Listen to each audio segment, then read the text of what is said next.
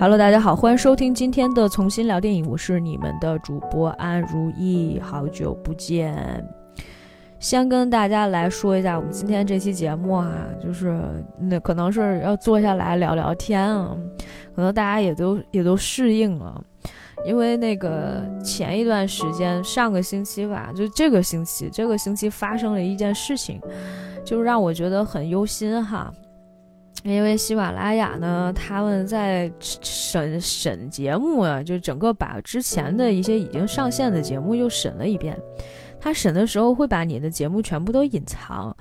所以呢，我在我的后台看到的就是说我原来比如说一百多个作品，然后突然变成了二三十。你就有一种紧张感，有一种紧迫感，觉得说，哎呀，就是应该就提早把这些节目都传一波网盘，传一波呃什么公众号，然后传一波其他的平台，然后让它得以生存，是吧？就是有这么一种想法。之前其实也跟大家讲了，在这个除了在喜马拉雅以外，Podcast 还有小宇宙上，其实都可以收听到我们的节目。呃，但是我还是觉得，哎，我是不是应该往别的平台传一下了？另外呢，就是说还有一些可能要跟大家交流和沟通呢，我们会在其他的平台上面有跟大家来一起分享。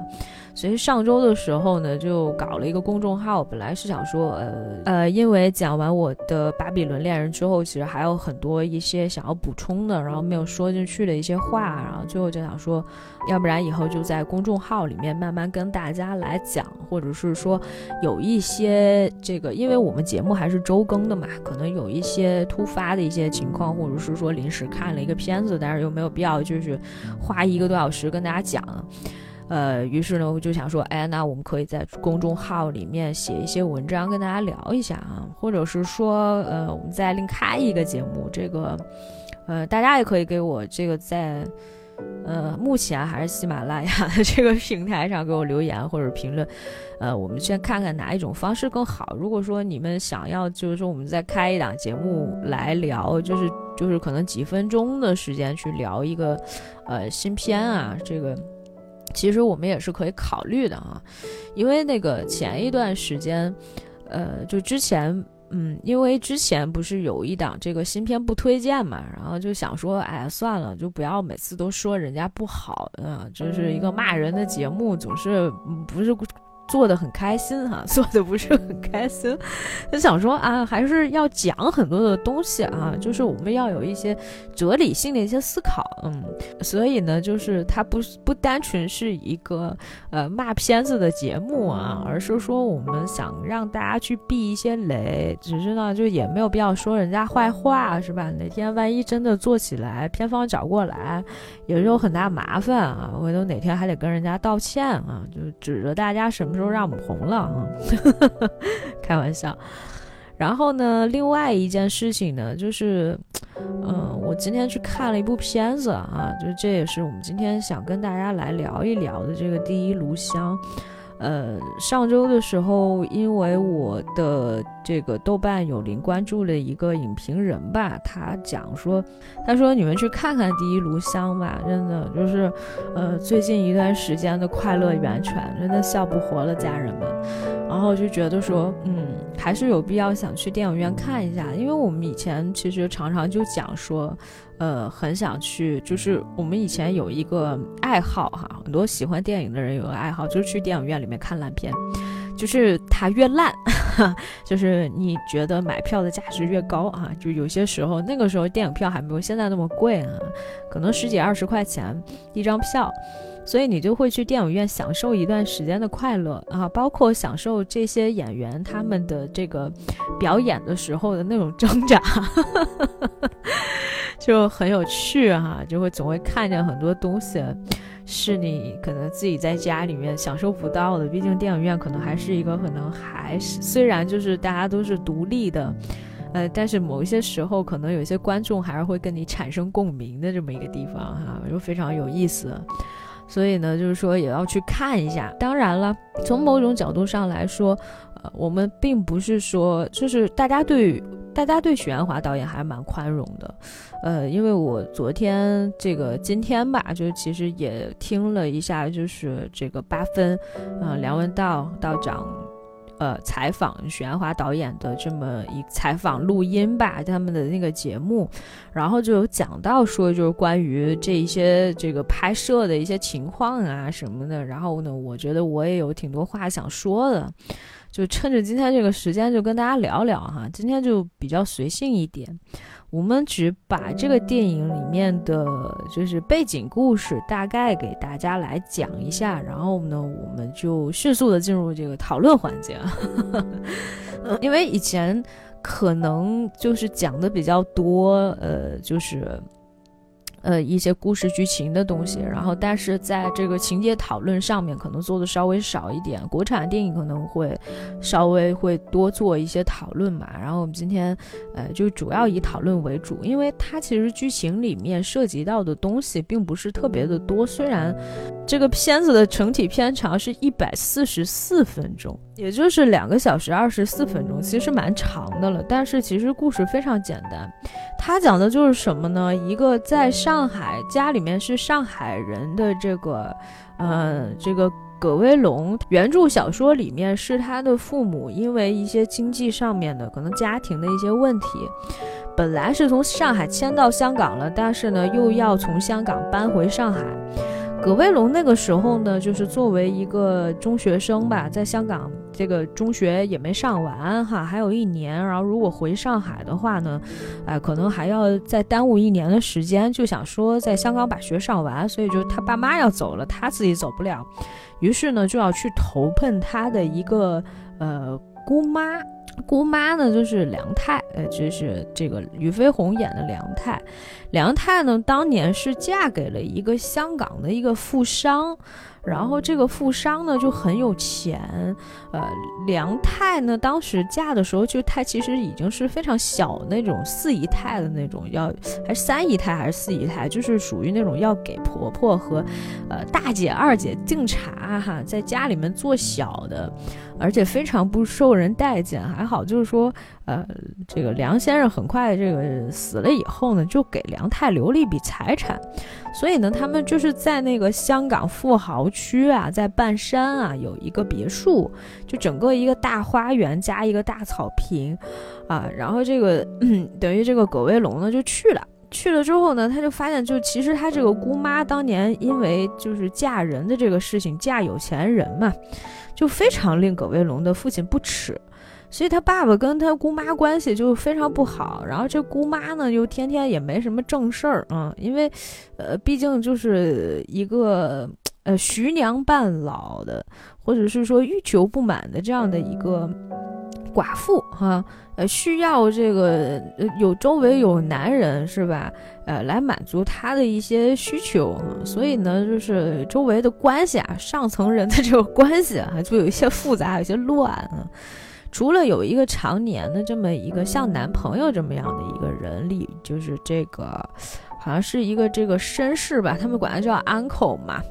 呃，这个爵士有爵士爵位的这么一个也是做商人啊。呃，这个是这个范伟饰演的，我们就先暂时管他叫 uncle。另外呢，就还有一家子人哈，就是这个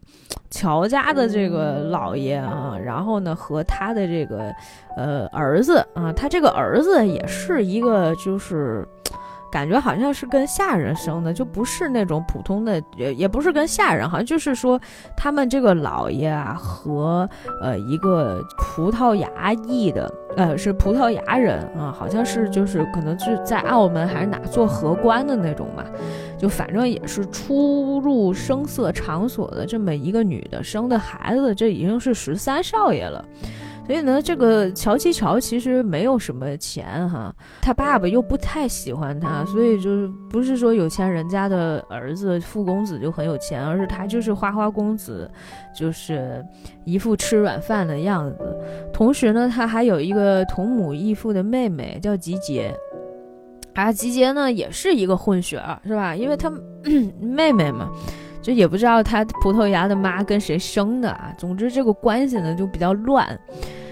然后这个葛威龙来了以后呢，哎，投奔了他姑妈以后呢，他们就是他这姑妈就是什么呢？就是，呃，和这个乔西乔啊，本来原来是这个情人关系，但是后来呢，发现乔西乔的注意力完全不在他身上，那怎么办呢？姑妈。就是他底下有一些佣人哈，姿色还可以的，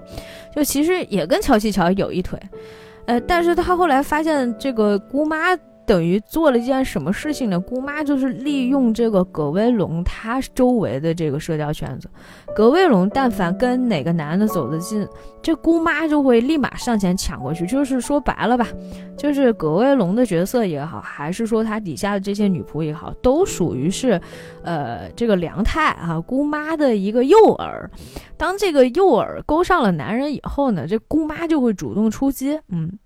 他说是这么一个关系，那当时呢，这个葛卫龙呢，就真的喜欢上了乔西乔，但是乔西乔本人呢，又觉得说，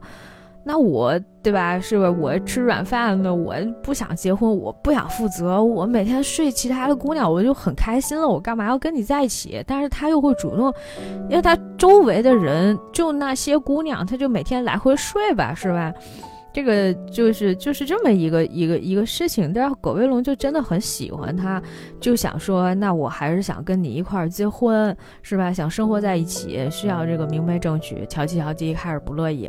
后来呢，是因为他们就是说，呃，两个人发生了这个亲密接触哈，一些关系，然后也怕是被人知道，然后这个。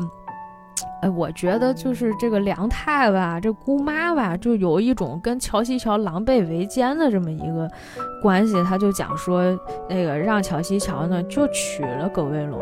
葛威龙呢同时还要吊着那个那个 uncle 就叫司徒邪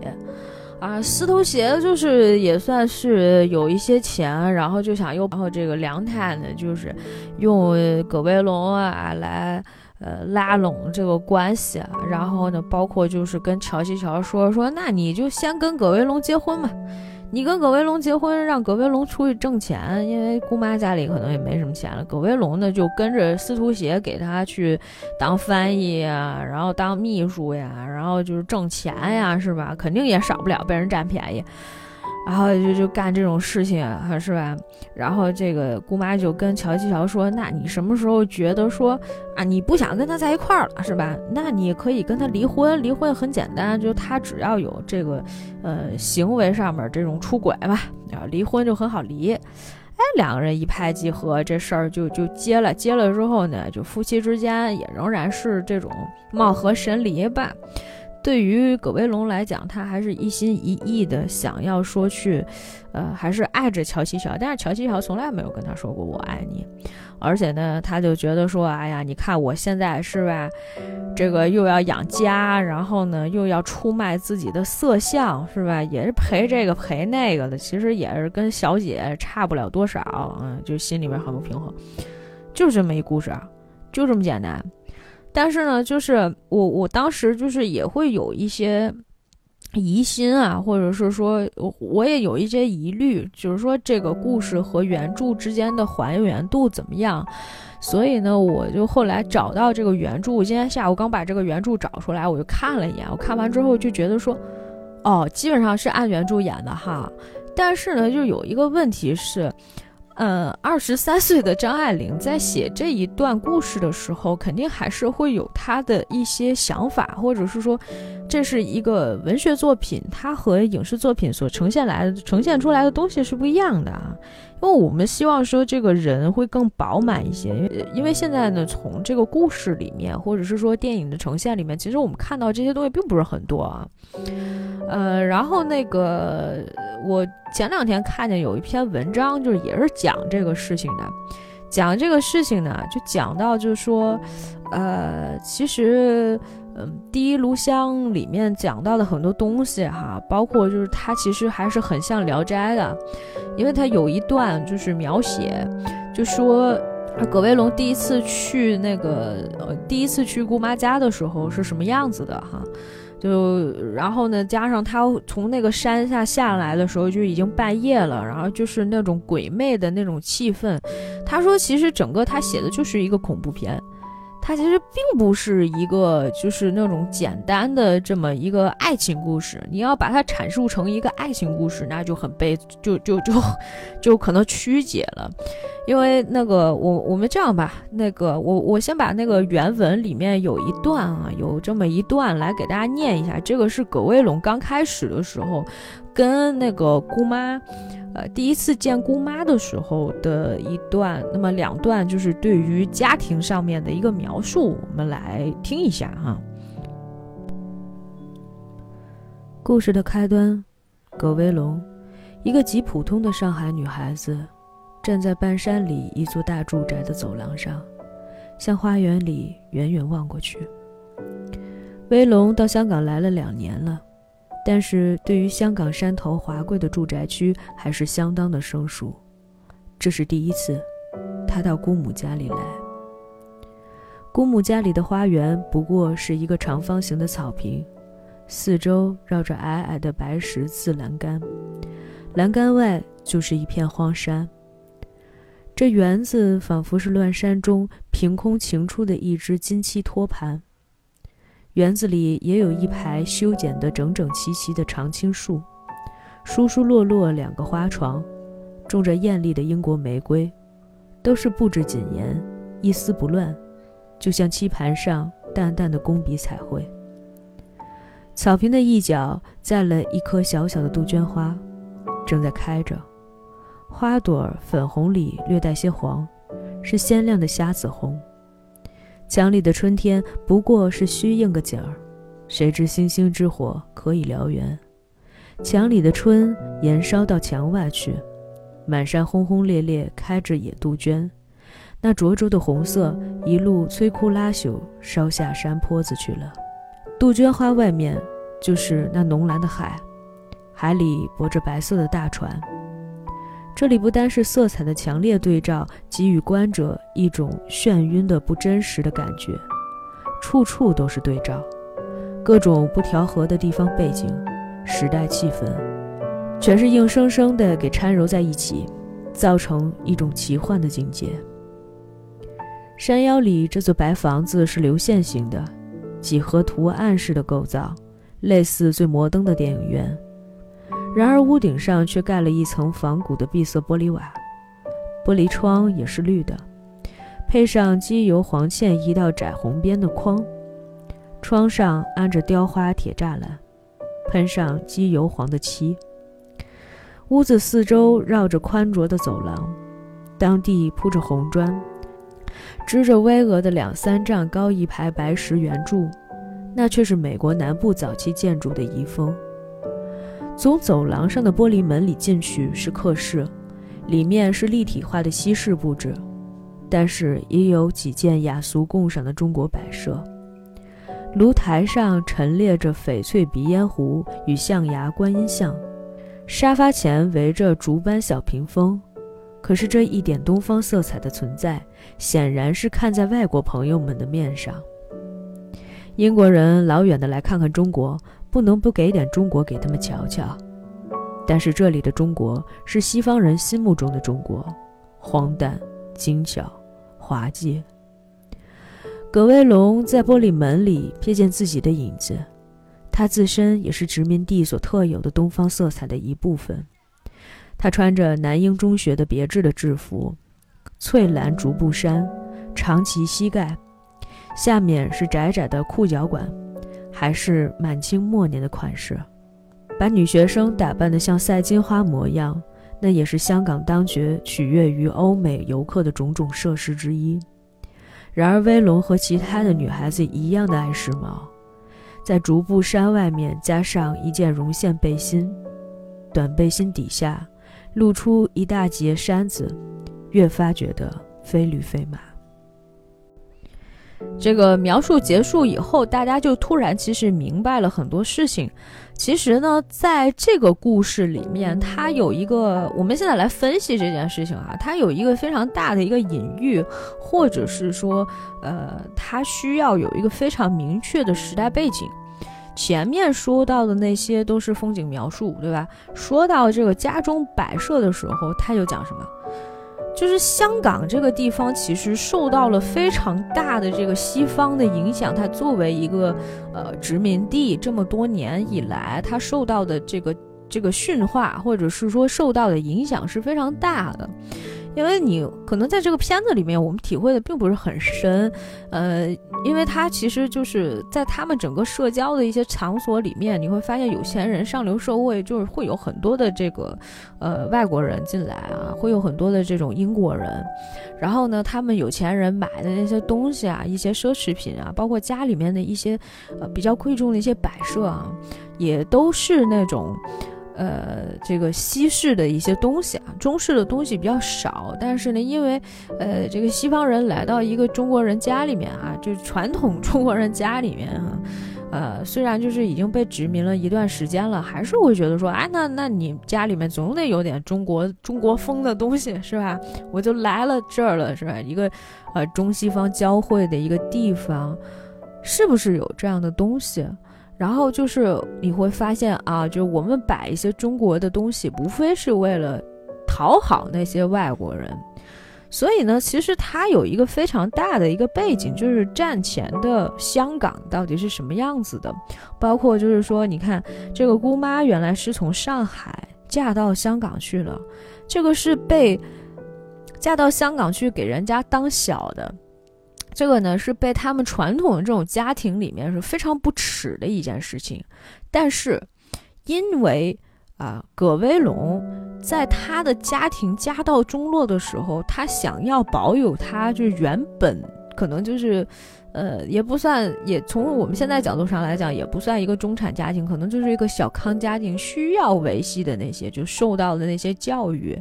就不舍得说，我我一下子脱离开，我就变成穷人，跟家里面吃苦。好，我想留下来，我想留下来怎么办？我必须要投靠我的有钱的姑妈。我不管我有钱的姑妈到底是因为什么原因上位的，我现在管不了那么多了。只要她有钱，她能让我把学上完，那我就忍辱负重嘛，对不对？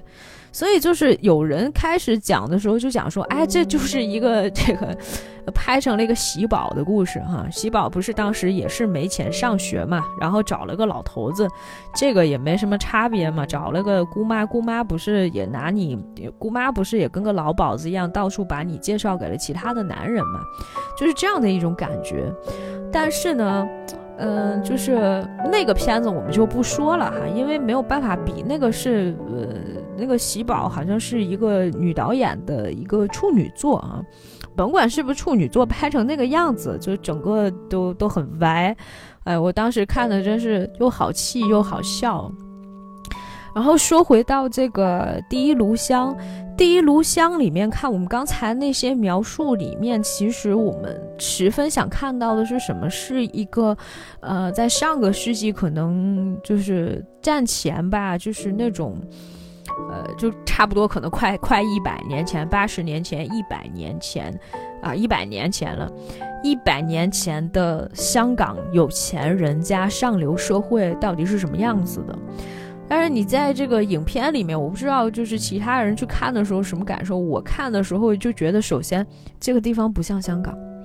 它就很像上海，你知道吧？你他那个马思纯有一些角度，他推开那个窗户，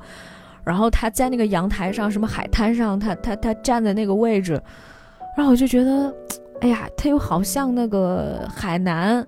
就是他没有香港的那种感觉。我想了很久，或者是说我思考了一段时间以后，我发现有一个致命的问题，因为这里面很多演员不是香港人。你要知道，就是当马思纯说着这个普通话，当这个俞飞鸿说着地道的普通话，当秦沛说着标准的普通话，因为秦沛好像他母亲原来是上海人嘛，对吧？然后就是也说着普通话的时候，你就觉得，就首先就是一个是场景上面。它就不像，就是外面的景，它就不像是香港，它里面的景你就觉得更不像了，就是人也不像啊。然后那个，呃，这个彭于晏是一个台湾腔，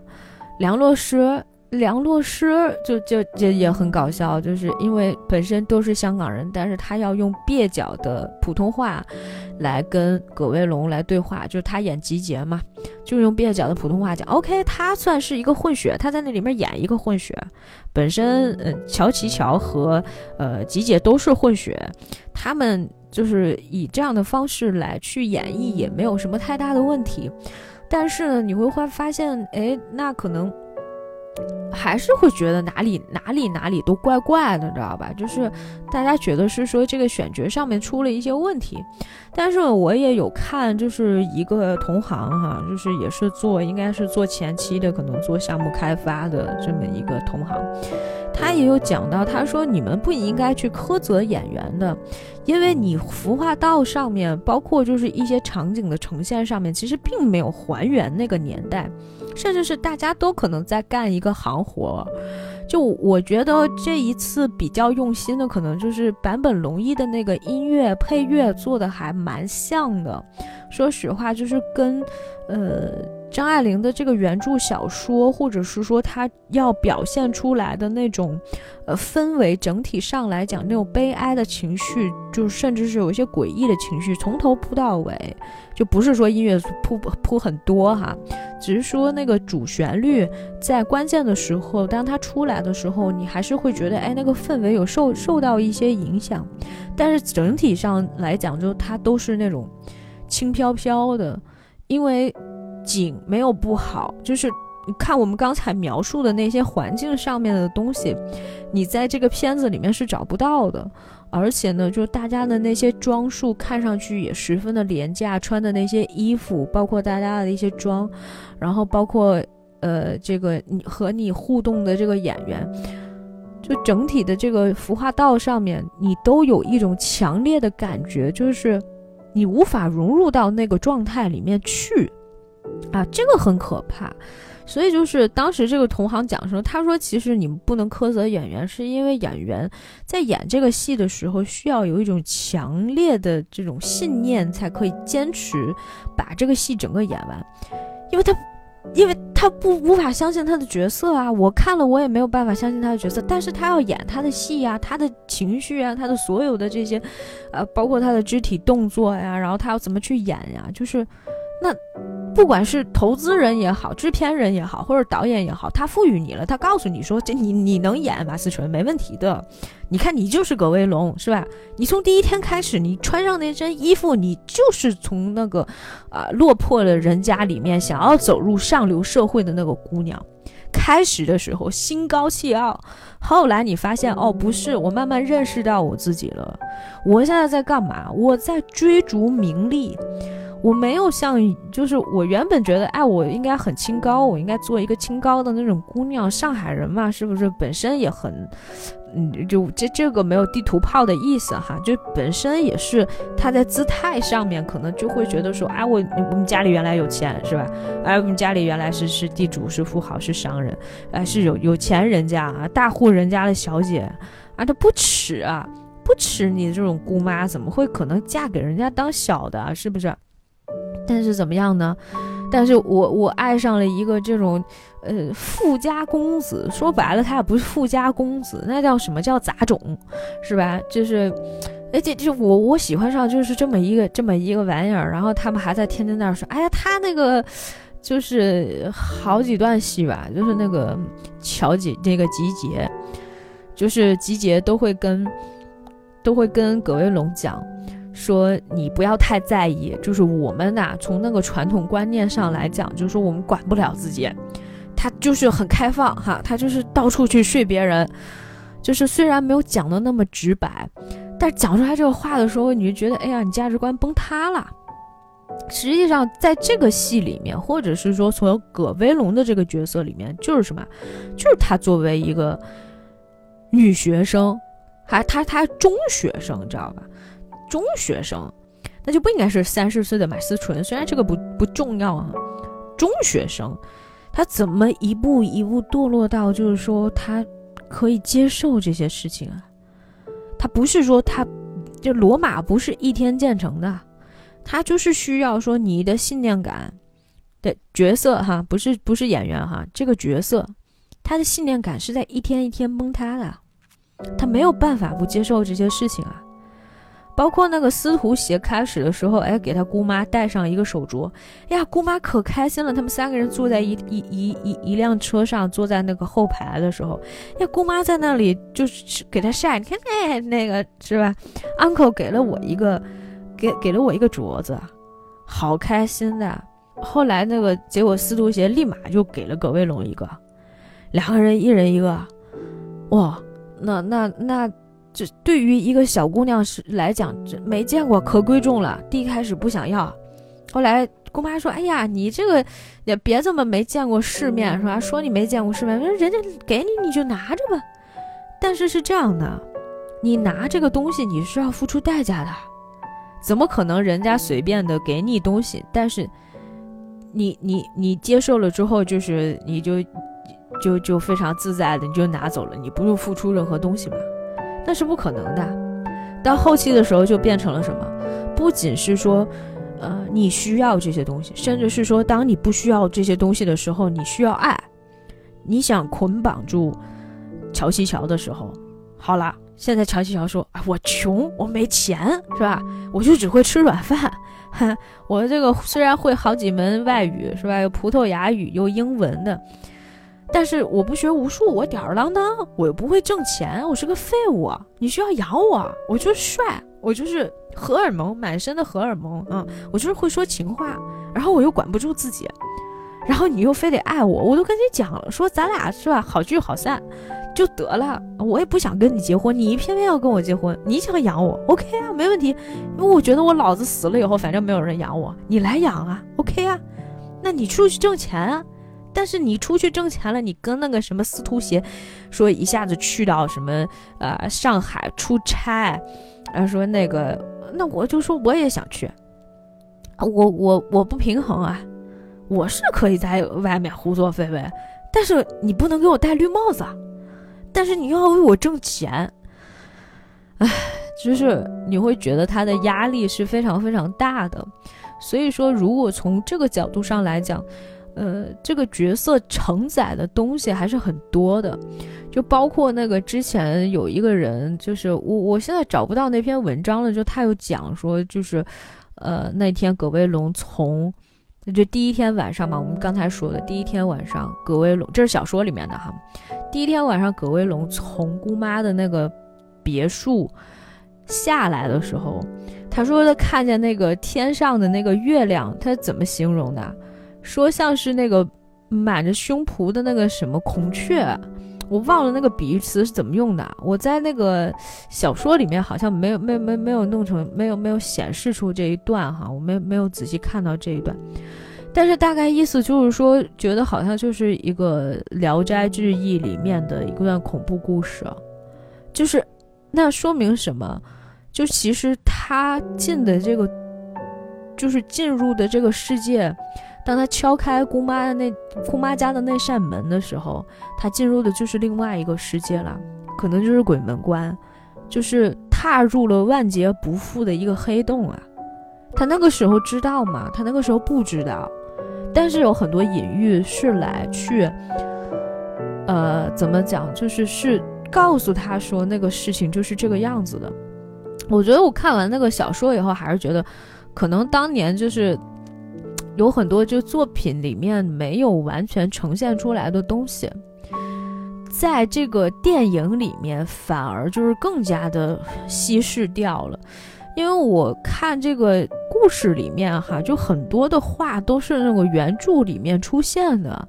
然后这个王安忆嘛，把这个是这个电影的编剧王安忆嘛，就把这个电影里面的一些东西哈都讲出来了，就是原封不动的照搬了这里面的很多台词，基本上人物的互动，然后包括就是谁说的这个台词可能会有一些微小的一些调整，但整体上说来都是差不多的。但是它里面有很多的戏没有铺，我也去看了一下，好像王安忆之前就没有写过什么电影剧本，这也是就是我觉得可能确实啊，有的时候小说作家如果说你他之前就没有写过剧本，那他在这个故事的这个呈现上面可能会出现一些问题哈，包括就是因为你小说你可以用各种方式去描述一个人的心理状态，你完全可以用文字来去表达。但是呢，就是视觉化呈现的时候，当你写出这个文本的时候，你一定要让人和人之间产生这种互动。而且呢，那个其实这个电影里面最重要的是什么？是氛围感。那时候我们在开始的时候就一直在，我就不停不停的在，呃，这个说到就是关于这个场景上面的一些描述，是因为你需要带入进去的，你这个场景没有办法，如果呈现不出来的时候，啊，不管是这个烟火气也好，还是上流社会的那种气息也好，它是。你展现不出来的话，它就整体就会让这个戏的一下子它的那个层次和它的那个感觉就完全掉下来了。因为我当时看这个戏的时候，我我就跟我的朋友，我真的我我现在翻一下我的这个跟朋友的一些聊天记录里面，有很多句我就吐槽的一些东西哈。我我们并不是在说导演，我们就只是单纯说这个戏它这个氛围营造上面啊，确实有一些问题。可能是场景上的问题，可能是这个，呃，一些这个就是就是在拍摄上面的一些问题。确实啊，大家这个走位啊、机位什么的都是问题，问题很大。嗯，就是我我我其中就是有一场戏是什么？是他们在那个一个舞会，他说这个舞会不在那个客厅里面跳，他在阳台上面跳，这说明一什么问题呢？这客厅本来就小。因为他们那个，他们那个就是开始的时候打牌嘛，也是在那个场景里。其实那客厅可能就就真的是很小。但是，因为如果你看过很多的那种英国的电影，比如说《Pride and Prejudice》，呃，《傲慢与偏见》里面，你有看，其实它有很多很多非常多的那种舞会的场景，不管他们是不是落寞贵族，不管说这个，呃，女主身上穿的那个衣服哈，看上去有多廉价，但是当那个舞会的那个场景一起来，那些那些有钱人哈，什么穿的那个。呃，衣衣衣服都笔挺的怎样的的时候，你就会感觉那就是大场面。你那个像上海小洋楼一样的那小阳台，怎么展现出来你这是半山的那个那个那个感觉呢？当然，可能我我我我也没去过香港富豪家里面，可能香港富豪家里面那个也没有那么多尺，是吧？但是就是他没有那种大场面的那种营造。就是我觉得这个问题确实是哈，确实是一个问题，这是一个调度上面的一个问题。我昨天看那个《明月几时有》的时候，也曾经有过类似的一些疑问，就是当时说，嗯，这个香港突然之间解放了，就是彭于晏跟周迅的一句话，就说，哎，对岸解放了，然后就就放两个炮声，就感觉炮仗的声音，就解放了，就是完全没有大场面描写，就是。这个会让你觉得在氛围感上面是有非常非常大的这种缺失的，但是其实就是我觉得导演不是没有过那种大场面的一些就拍摄上面一些手法，所以这个我我我不知道怎么去理解这一次在拍摄上面出现的问题。我们回到刚才那个场景，就说这个舞会啊，拥挤的阳台。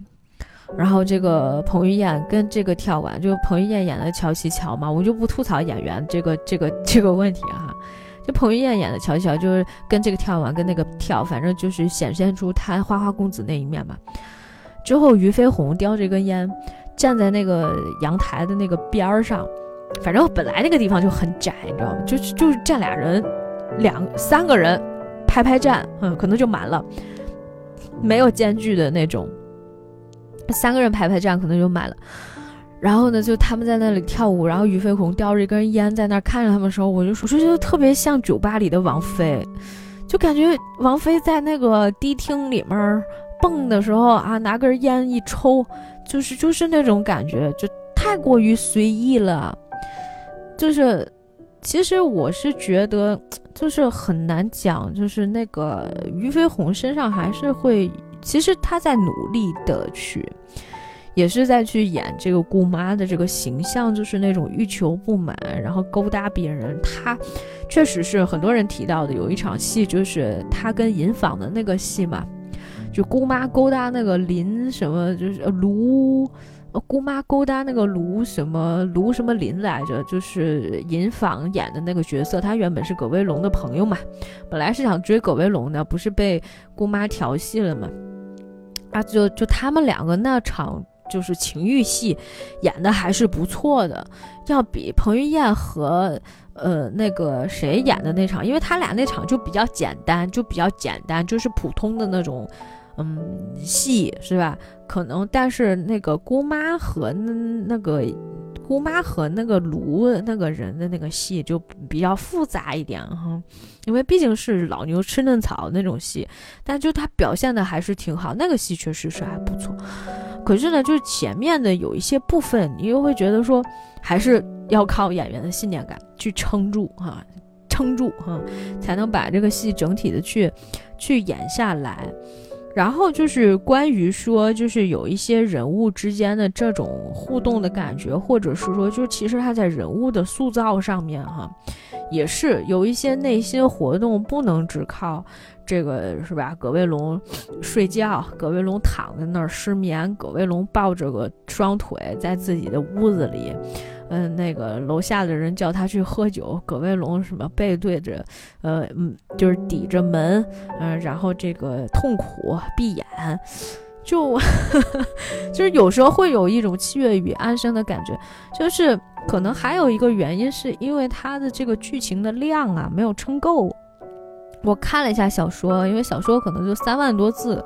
我从网上找的，但是我怀疑可能中间还掐了一段那个情欲戏的描写哈，我不知道，我我我回回头会再找一下，就是反正它是一个非常短的一个小说，所以小说里面对于人物上面，其实它没有很侧面的去写，嗯，那它其实现在已经加了一部分嘛，就是姑妈和那个那个银房的那一趴戏嘛。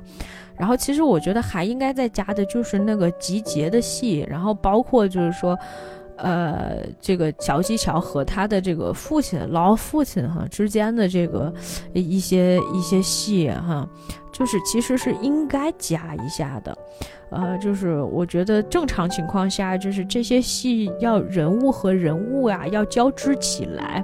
才有这种感觉。因为我其实看这个第一炉香的时候，我就非常大的一个感触是什么呢？就葛威龙进他姑妈的这个家的这一段特别熟悉，特别熟悉，就很像那个林黛玉第一开始进贾府的时候的那种感觉。虽然就是嗯。就其实还蛮像的，其实还蛮像的。你想想看，她就是进到这个家里面，家里面摆设什么什么样子，然后呢，跟小丫鬟说话是什么样子，然后呢，这个呃，你会发现他里面就是就是他他他他描述家里面啊，然后他的心理活动啊，照镜子啊，看见自己啊，是吧？low 逼的自己。啊，就就这些这些场景，然后突然之间，哎，来了一个人，是吧？就说话声音特别大，然后这个就讲说啊，他想让我这个给他当陪衬，哈，是吧？就特别不开心。嗯，王熙凤就这样啊，不开心。就是虽然说他抹掉了很多其他人，但是实际上它有一些场景，哈，就是或者是说它的一些。嗯，方式其实是我觉得是有在模仿的，或者是说它有一种让你有一种似曾相识的感觉。只是说在故事到中段的时候，到后段的时候，你会发现哦，这个女主陷入进去了，她没有办法从这个里面拔出来了，只是一个悲剧。这个悲剧比我们想象当中的那个悲剧还要再悲，它的内核是非常。不是那个抖音上面就是去营销的，去说，哎呀，这个我我就是爱上了一个不爱我的人，我还要嫁给他的那种感觉，但实际上还是有很多，就是，呃，跟名利场啊这些也有关系。其实，在细节上描写的是非常好的，因为葛威龙其实。呃，在他和乔七乔出感情出问题了，然后觉得说，哎呀，你看我其实跟乔七乔也没有办法结婚，但我们就发生关系了，然后这个影响又非常不好，他就觉得说，好，那这件事情我们就当没有发生过，我就回上海，我回上海，我还当我一个普通的学生，我也不给那个姑妈干那种是吧，拉小鲜肉的事儿，是吧？就是不要去给他当那种，就这这这个。就是就是也是像一个老鸨子一样的这么一个角色，但我回去啊，我回去做一个乖女学生，怎么不可以呢？结果呢，就遇到就是说又又什么这个台风天什么的，走不了，这个船出不了海，然后那个哎，就自己又病了很长时间。等他醒过来的时候，他突然就觉得我我我我我我豁出去了，我回不去了。我觉得我一切已经晚了。我想明白了，我可能要留下来，我要跟乔继乔结婚，要明媒正娶。这个时候做了一件什么事情呢？葛威龙从他姑妈身边拿了根烟，开始点烟、抽烟，跟他姑妈聊事儿，就是就是这这种戏，其实他从细节的处理上面有一些做的已经很够了，或者是说到了那个点了，但是他只是点，他没有完完全全的形成一个面啊，没有形成面，就是可能有一部分原因是。也是因为，就是说这个演员上面也有哈，就包括其实说实话，呃，我觉得其实最崩溃的不是这个戏哈，这个戏里面其实演员还是有非常大的空间的，只是他们在演的时候，他们可能不知道自己在，就是怎么样去把握是一个正常的这种节奏，就我觉得也是就是没控好，就是很多问题其实就确实不想说导演，但是我觉得真的就是太多这些。呃，我觉得可以纠正的一些问题哈，嗯嗯，这个不好说，因为咱们也没有在现场，不太清楚是一个什么什么样的状况。呃，然后就再多聊两句啊，就是我我们就回到就不再说这个剧情上面了。就其实我们我我觉得其实已经分析的还蛮多的，就是其实主要还是因为葛威龙的这个心理状态的一些描写，或者说他人物当中的一些戏的描写。呃，就是我觉得在呈现上面啊，和意象化的一些东西上面啊，前期啊，真的是文本可能还欠缺。就是其实这是一个二度创作，它并不是说把原本的那些东西再重新搬回来。呃，然后我就在想一个背景的问题。哦，我看那个前一段时间他们有人在那个豆瓣上面转发说，那个王安忆编剧自己说。说那个，因为自己和张爱玲不一样啊，我我跟她的背景不一样，我是那个这个，在这个新中国是吧，就非常好的年代啊长起来的，他是在黑暗的时期长起来的，然后这句话就大家就非常不爽嘛，然后就也觉得，呃，我我老实讲，我是觉得就是，其实，呃，我需要可能就是要去找这种专业的这种顾问老师。呃，来去还原一下当时的这个场景是什么样子的，至少我们要知道上流社会的人是如何去生活的，包括就是说他们的一些呃说话的一些方式啊，然后呢就是那些场景啊，然后包括就是人的那些做派啊，还有就是互相之间送的一些礼物啊，那些东西啊，其实都是要有很非常多讲究的。为什么葛威龙在这个戏里面就是？嗯，我觉得他受震撼的地方并不是很多，我觉得就是很轻易，但实际上他应该在这个过程当中就受了很多的这种冲击才对，也应该在几场戏里面是能表达的，虽然在小说里面没有完全写，甚至就是说，哎，两三个月之后。但是在这两三个月之后的那个过程当中，其实还有很多的一些部分是完全可以靠，就哪怕你快切也能切得过去。你不要直接两三个月之后，我我就就突然之间觉得，哎呀，葛威龙变成大小姐了，一下子就就就农奴翻身做主人了，为什么会这么快？就他总要有一个过程，你前期他也没有铺垫，没有人说，哎呀，你们家怎么穷成什么样子？你以前什么样子？确实有一段 O S，但是那个。是不够的，你你这个戏肯定是要慢慢的就是说去去铺起来，就包括就是说他对吧？一次就是就是姑妈嫌弃他，但是他他也在那吃那个烧麦，吃挺开心的啊。他们说那个 说葛威龙那边一顿吃多少个？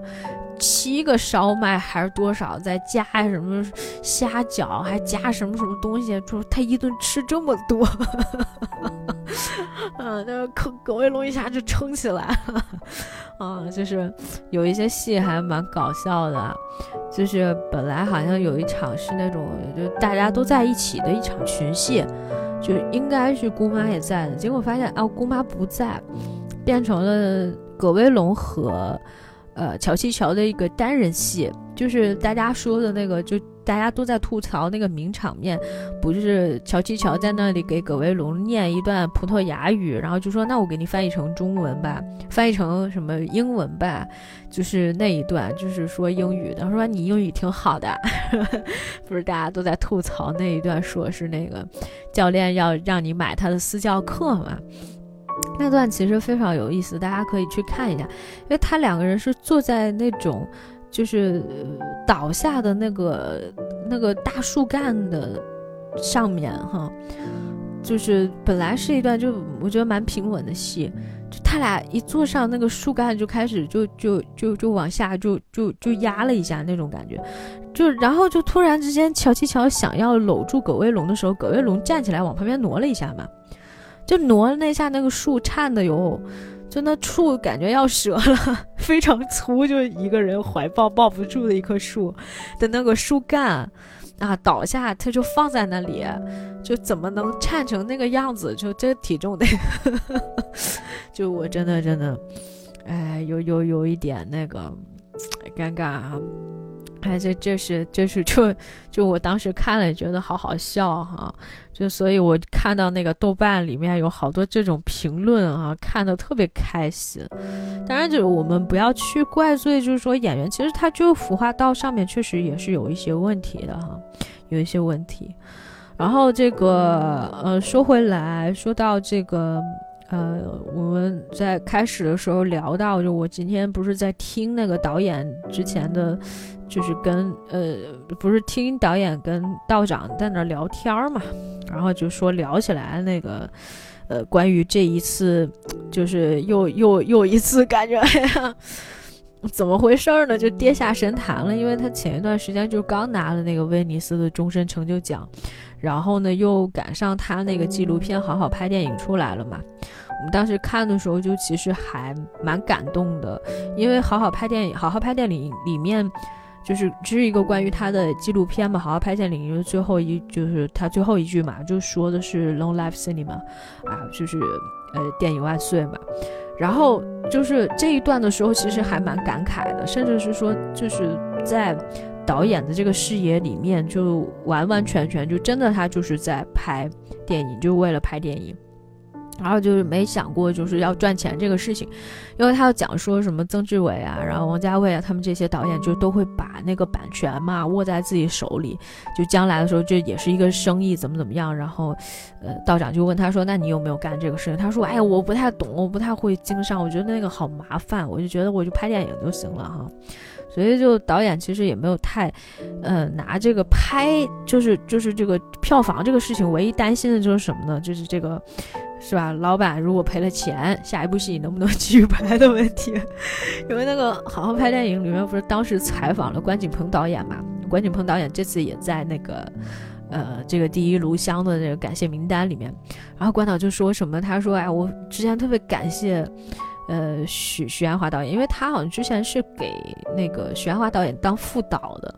然后他就说，我觉得就是非常受益匪浅的，就导演跟我讲什说什么，说你每次拍戏的时候都要把这个戏当做最后一部戏来拍。然后我就就是那会儿这个第一录像刚上的时候，就赶紧跟朋友讲，说快快快快赶紧去看，啊，说不定这就是导演最后一部作品啦，因为那个口碑太差了。啊，开玩笑啦，就是就会觉得说，其实也很担心他，因为之前好像是。黄金时代吧，还是哪一部戏的时候，就他他总遇到这种问题，他总是遇到就是说，哎，拍着半截儿钱不够了，这怎么办？然后就帮他筹钱。那个时候不是，嗯嗯，是哪一部戏啊？反正就他的监制，就就那一部戏，那个曾志伟给他当监制嘛，就就是一边拍，然后就曾志伟就就一边去给他找钱。还有这次呢，就是啊，比较。大的这个公司在投，就阿里跟和合影业嘛，就两家比较大的公司在托底，然后就来拍这个戏。所以就是我其实也有很多的这种感受哈，就是关于这个意象化的呈现，就是其实本身这个电影本身反映的也是第一炉香的他所要表达的一个，就是说核心的里面的一个东西。就是。因为我们刚开始在讲说《第一炉香》里面有一个部分叫什么呢？就是说香港作为这个中西的这么一个就是交汇的文化交汇的，就是政权更迭的这么一个地方哈。我就是说，哎，这个绝对其实就是政权更迭的这么一个地方哈。然后他就会有很多就是融入到里面的一些不太和不不也不是和不和谐吧。就是会融入一些就是中西方不同的这种元素进去，啊，有这个这个香港本土的，然后有上海人过去的，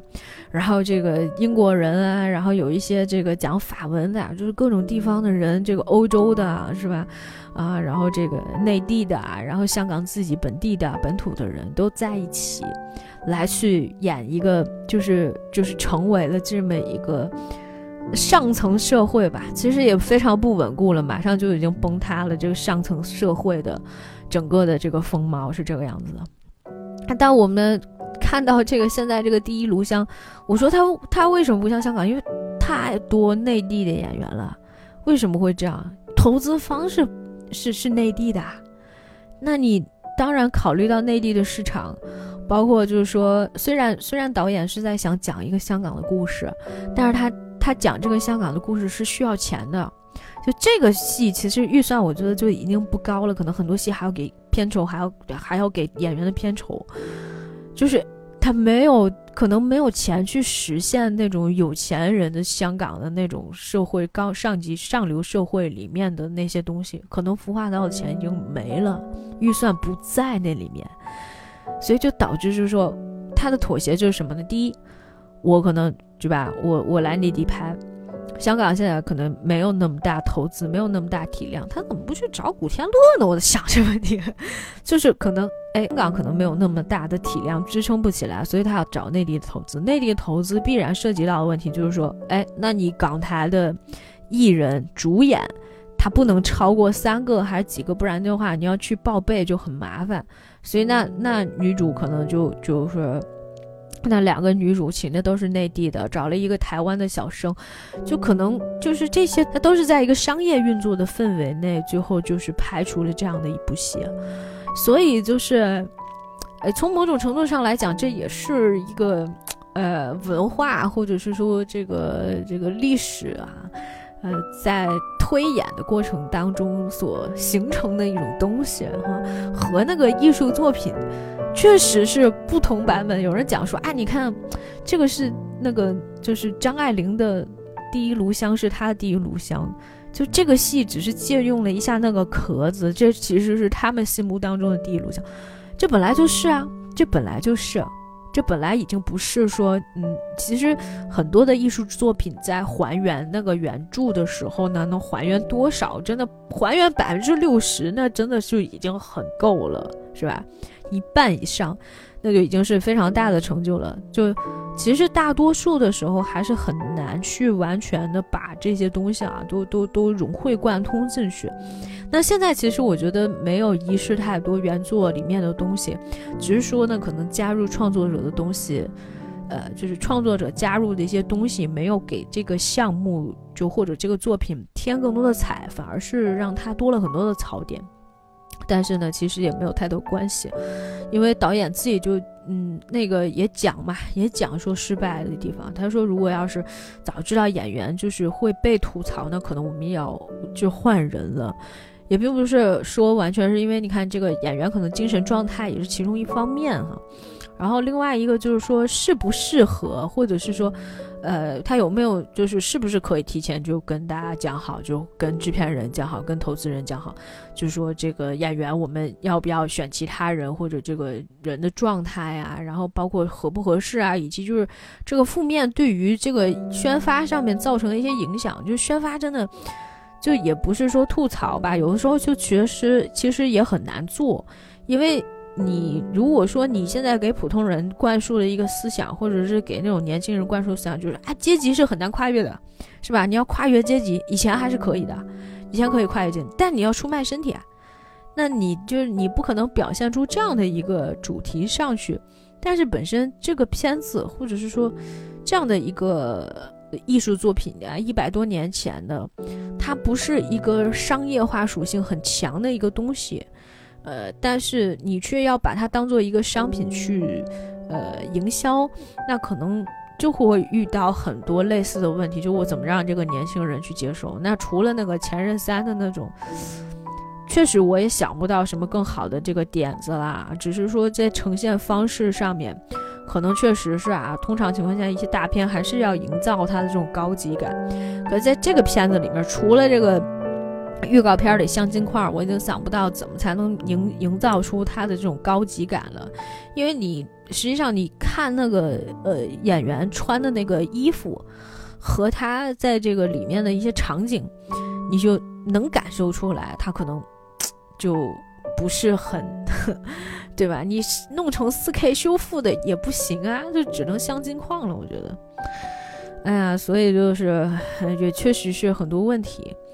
然后回来说到这个许鞍华导演，本来本来这次我是想说，就是开始的时候还是要给许鞍华导演就是是吧镶一层金啊，就是也他他不用镶金了哈，他其实从前有很多非常杰出的一些作品，虽然他不愿意以这个伟大的什么女性导演哈作为开头。但是他确实是一个，就我已经就是曾经见过他真人两次了，然后每一次就是，尤其有一次就是那个《明月几时有》的发布会的时候见到他，就是导演不管多，就是他不管他现在已经七十岁了是吧？就他还是有少女感。就我们上一次说到那个有少女感这个事情哈，还有就是我拉了一个人啊，就是许鞍华。许鞍华导演真的是，就是他在现场会有那种羞涩感，我不知道为什么，就是非常单纯，而且呢，他就是一直就是修文学的嘛，他好像去，他当年在香港好像也是修文学的，他后来去英国也是修的文学，啊，有有也也有学导演哈，就是他修文学，就是本身他就是也没有，他没有说特别文艺女青年，其实他是一个实战派。我觉得他当年就是从这个一个媒体人转到作为一个导演，他的视角其实是非常的，呃，怎么讲呢？就是比较纪实化的，或者是说他在抓一些当代人的那种主题的时候，还抓的还是很明确的。如果说他应该就是你看，就是凡是从那个电视台里面哈，原来当记者也好，当编导也好，那些导演出身的。他关注一些底层人或者普通人的一些，呃场景的时候，他要拍这种戏会拍得非常好。比如说这个，除了许鞍华以外，还有失之愈合，都是这样的导演哈。所以就是导演其实在抓那种小人物啊和那些就是底层人物的时候，他拍出来的东西就非常好看。就他不会拍出来一个简单就是卖路人那种套路的，他是非常清楚，就是呃。底层人的生活，他们的那些细节，因为他当年确实是跟这些人，就是包括那个越南过来那批移民嘛，就是有很多他们的那些故事，他都是非常清楚的。所以呢，他在拍这样的戏的时候，就是会发挥的非常游刃有余。但是，就是如果他拍年代戏，或者是说他去拍那个，呃，就是一些。稍微这个古装片他也拍过是吧？《书剑恩仇录》嘛，就是他拍这种戏的时候，就是他融入的那些想法，其实可能，呃，不是，确实不是商业片的那种逻辑和套路，嗯，但是就是他确实是，就是我觉得，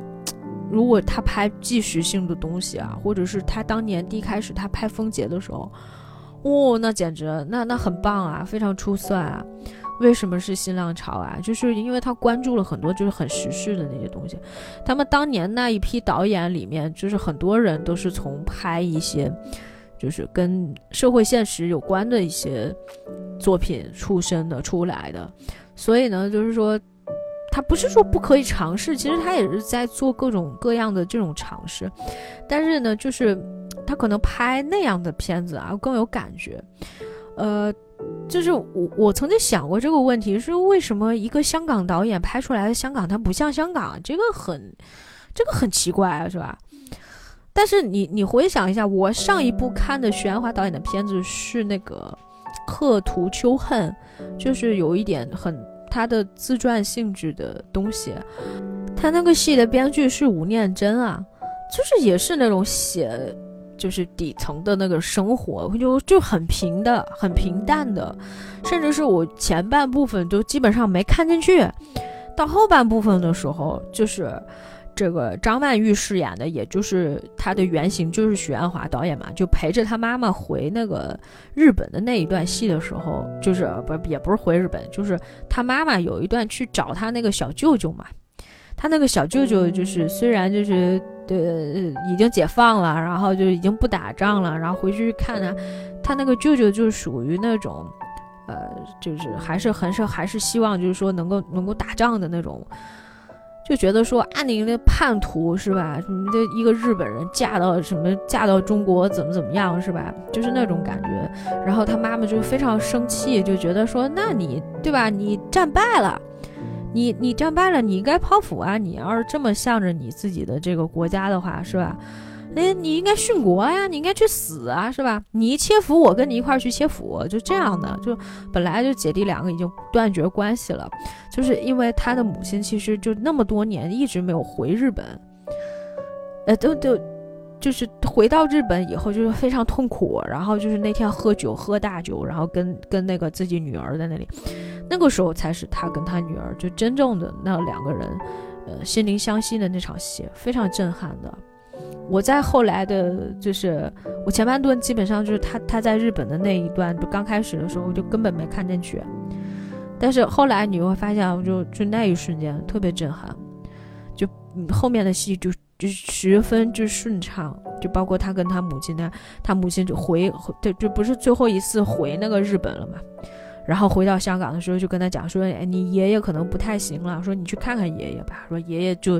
就就你们那么一些亲人是吧？他他回家了，他回去跟爷爷这这个对话，爷爷就说：哎呀，我身体不好，怎么怎么样是吧？那一段大家去看一下就可以。然后爷爷就就跟他讲一句话，说，就说你们还年轻，千万不要对中国失望。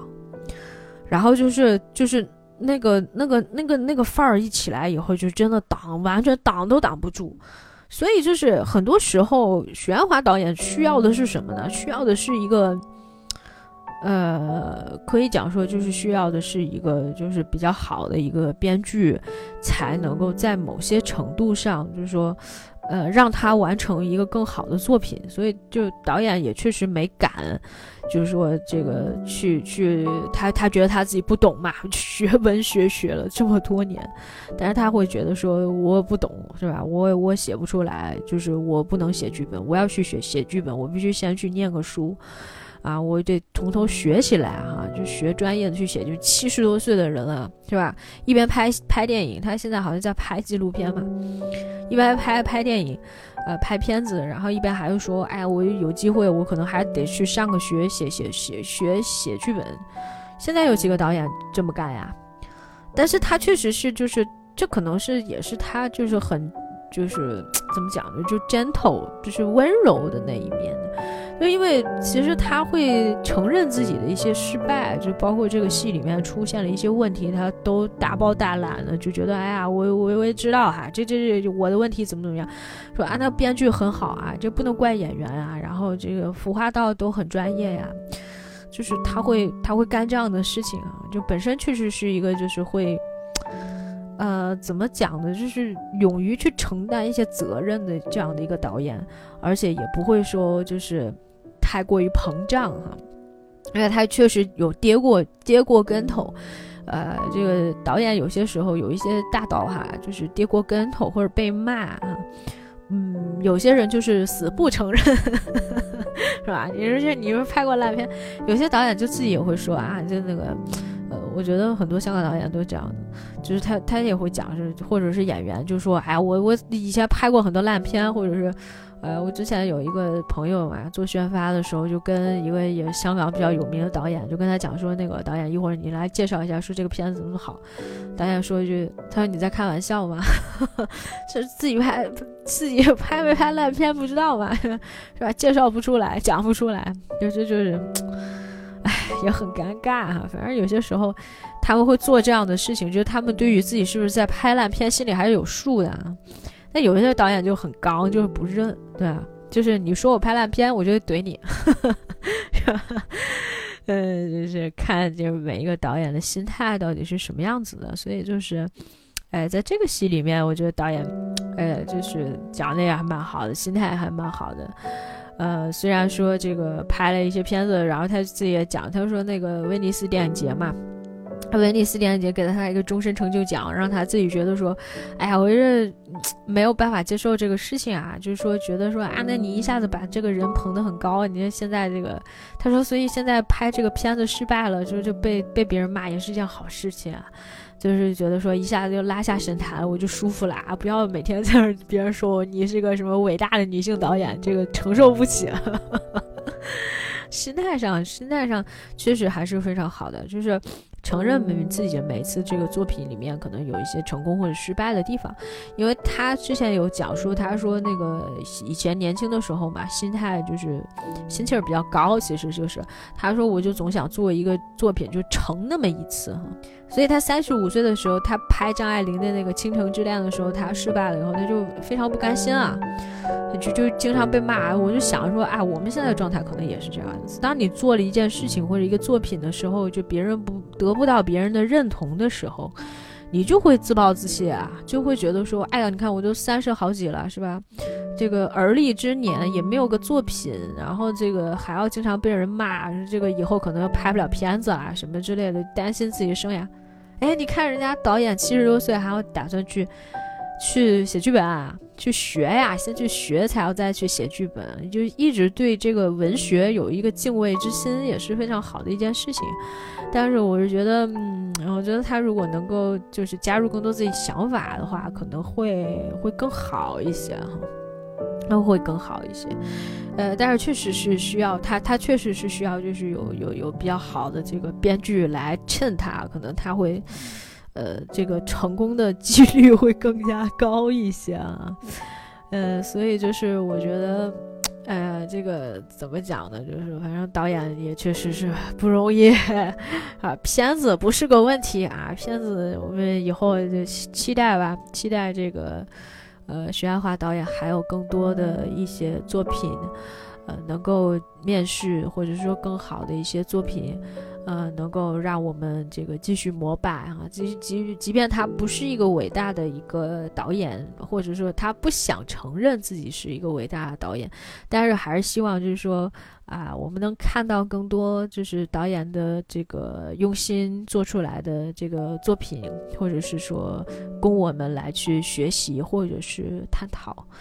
呃，这也是之前这个导演就是在那个也是跟道长。就聊天的时候，他说：“他说，哎，我以前就觉得，哎，拍一个电影就是为了要成。他现在就觉得说，拍一个电影出来，那可能就是为了要引起这种话题，或者是说引起一个讨论。那我觉得这这也是他觉得也是够的，也是非常就是好的一件事情啊。我们也是这么觉得的，就只要是他能够溅起水花，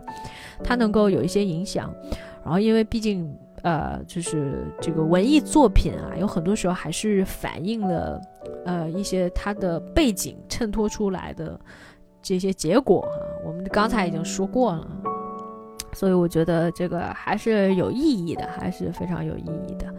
好，那这个今天闲聊就先聊到这里吧哈。希望今天这个说这些话就不是什么废话啊。而那个最后我们再说两三句，就是这个公众号哈，还是会开起来的哈。过两天把这个节目的东西更新上去，然后呢，也欢迎大家来，啊，这个关关注我们的，呃，这个微信公众号哈。好了，感谢大家收听今天的节目，我们下次再见。